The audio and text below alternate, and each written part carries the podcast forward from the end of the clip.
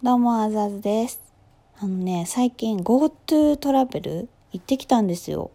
で使ってみて、あとね、旅行先で GoTo イートも利用したので、ちょっとね、感想をお話ししていこうかと思います。皆さん利用しましたか？結構ね、行こう行こうと思っても意外とね、なんかネット予約しなきゃいけないとか、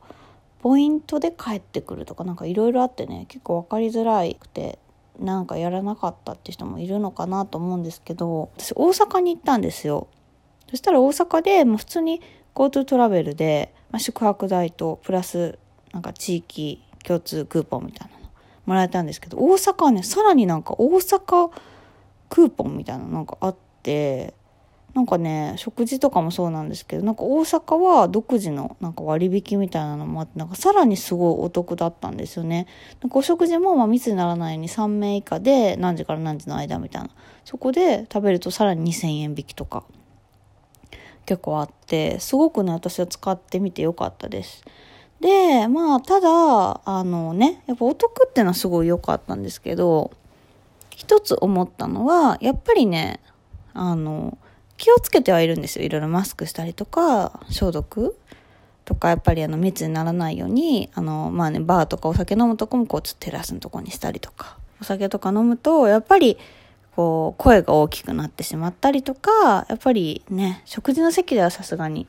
マスクはできなかったりとか、そういうのがね、ちょっとあって。その辺はやっぱ気になったので、なんか、ちょっと楽しみきれなかったのはすごくあって、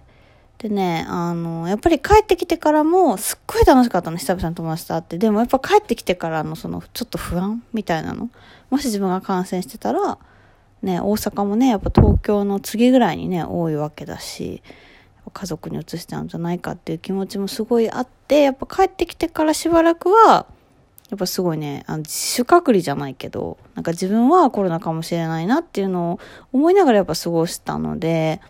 うん、まあ気をつけながら楽しいんだし行ってよかったなっていう気持ちとまあやっぱりいつもの旅行とは違う。ただ安く行ける安く行けたけどリスクがあったなって帰ってきてやっぱ思うようなところをひっくるめてなんか GoTo トラベルだったかなと思います。でなんか私はね、まあ、GoTo トラベルもすごく国が考えてやってくれたことだと思うんですけど、まあね、お金の価値が下がるとか、いろんな問題はあるかもしれないけども、単純にもうなんか、もうちょっと単純な支援をした方が、もうシンプルだし、まず人を動かすっていうのが一番危険なことを、まあリターンもあるけど、リスクもちょっとやっぱ人が動くっていうのは多いと思うから、例えば自分の住んでるところで使えるとか、なんかそういう、まあ、あんまり人の動かす距離とか、ね、動けば動くほど人に会っちゃうから、なんかそういう、やっぱり動かずにお金を使って、かつそれがお得みたいなのを、なんかもうちょっと考えたらいいのかなと思うんですけど、まあそうするとね、観光地がっていうことになるので、結局はやっぱり単純に、人が動くプラスお金っていうよりも、ちょっとね、支援的なところをね、しっかり、やっぱあと、もうすぐワクチンができるわけじゃないですか。もうこの冬だけなんですよ、乗り切るのは。なんかもう一踏ん張り、この冬まではするべきだったんじゃないのかなと思って、まあ使ったけど、うーん、なんかいろんなことを考えると、あんまり GoTo トラベルは成功とは言えなかったんじゃないのかな、実際今ね。やっぱり何があって GoTo トラベルで感染者が増えたとはわからないですよ。でもやっぱり間違いなく気は緩んだと思う。